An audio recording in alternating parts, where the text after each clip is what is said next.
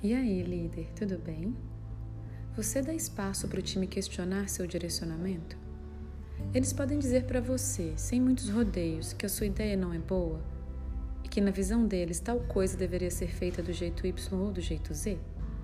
Se você não dá espaço, te aviso que tem uma geração inteira de pessoas que não vai conseguir trabalhar com você.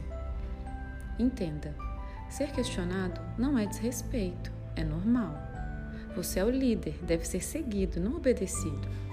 Quando questionado, parabenize você mesmo. Seu time vê em você alguém que os enxerga como iguais e, portanto, ouve o que eles pensam.